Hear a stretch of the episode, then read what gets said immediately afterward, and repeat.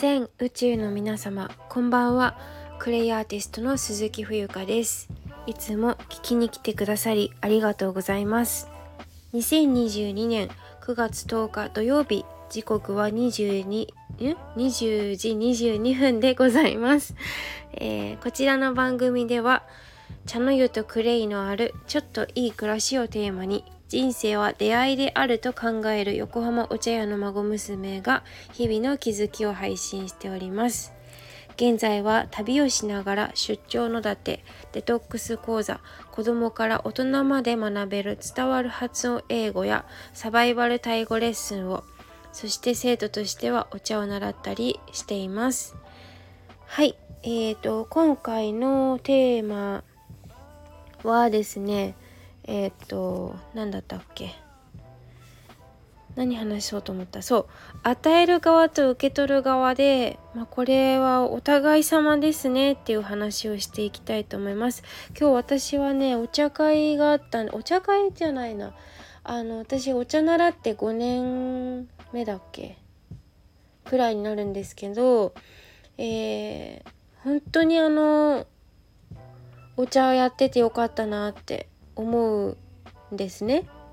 でそのお世話になっている先生がこの度正教授と言って、えーと、一応うんまあお茶もねこれあんまり大きな声で言えないんですけどビジネス教会ビジネス教会ビジネス 教会ビジネスの一つとも言えますよね。あのそういう茶道裏千家とか表千家さんとかえっ、ー、といろいろあるんですけど流派っていうものが。で、まあ、そこで、まあ、お家元が、まあ、一番、うん、その司っているというか、まあ、トップと言っていいのかな？なんか難しいですね。まあ、そういうことでで、まあ、正教授に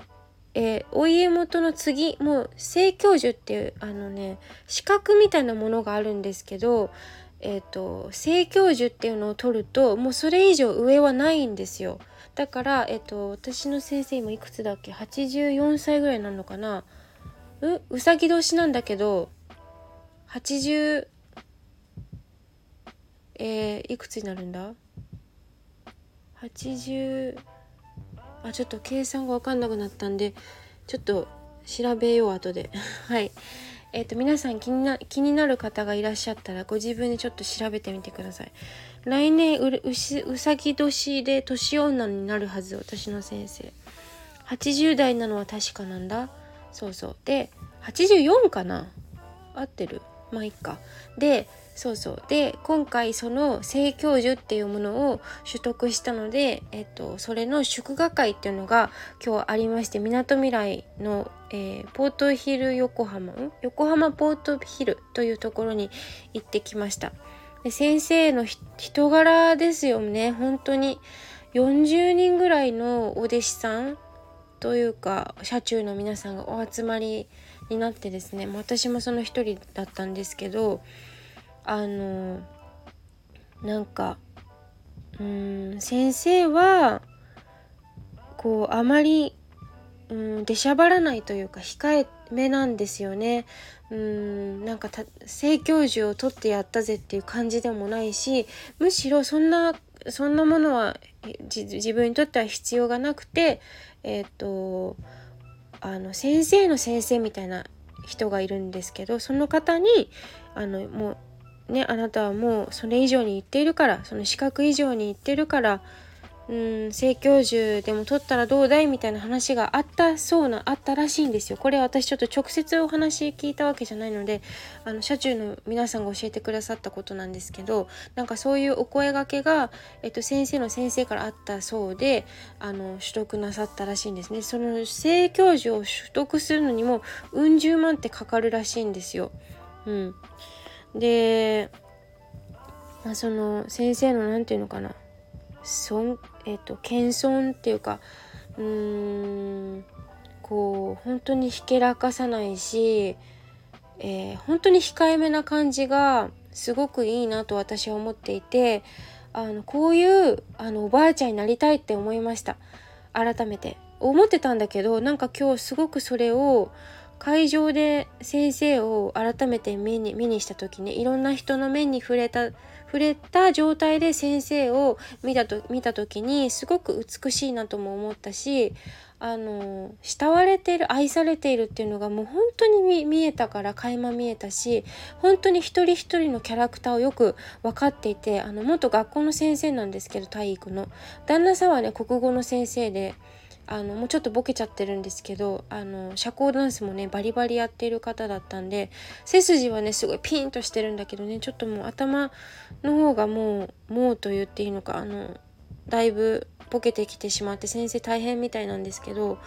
本当にこの先生にあのご縁をいただいてお茶を習うことができて私本当に幸せだなと思っていてなんかあのお茶会はすごく緊張するしあの場もたくさん踏まないと手順間違えちゃったり結構わたあたふたするんですけどそういうのもすごく積極的に先生本当にいろんなことを考えてお茶会とかもあのしてくれたり催し物とか本当アイディアたくさんの人だし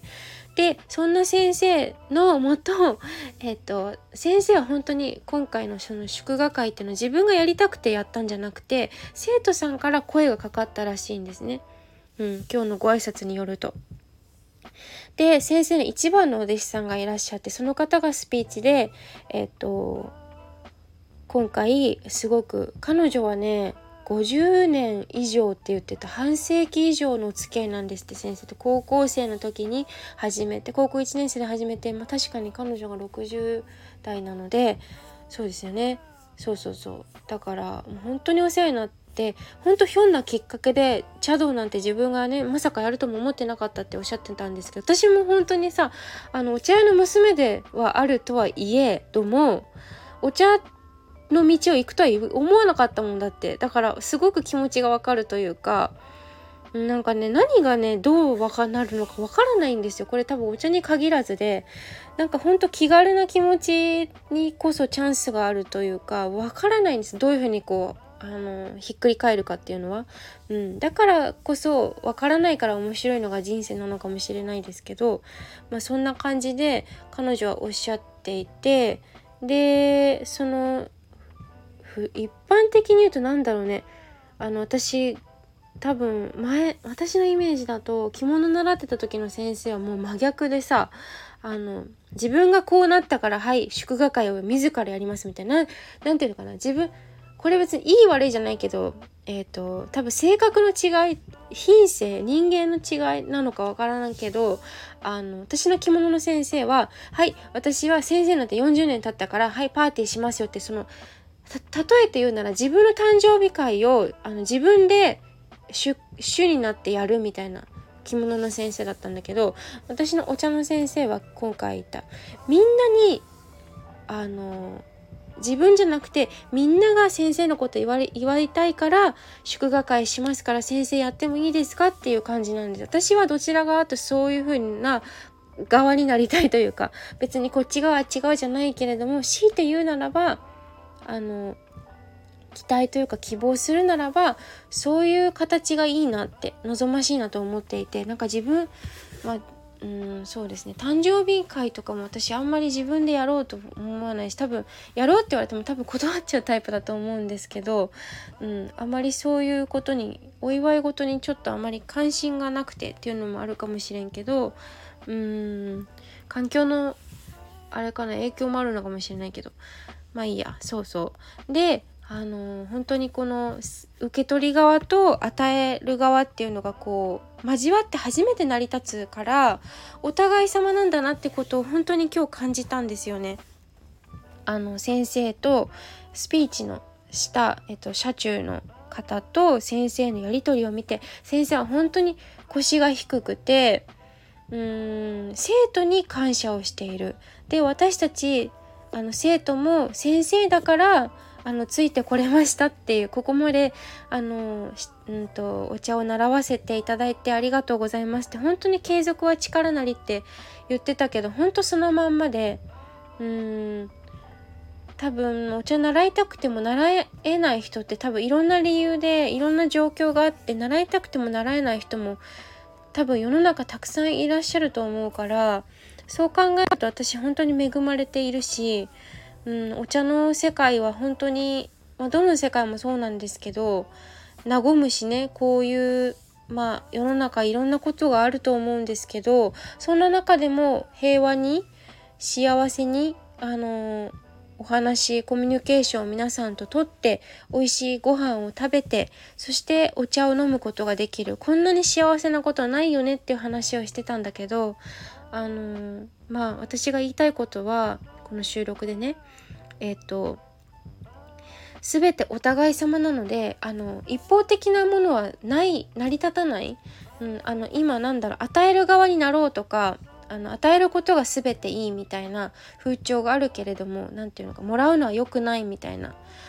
全然そんなことはなくってむしろ与える側がいるからもらう側がいて初めて成り立つ。さっきも言ったけどなんですよね。うん、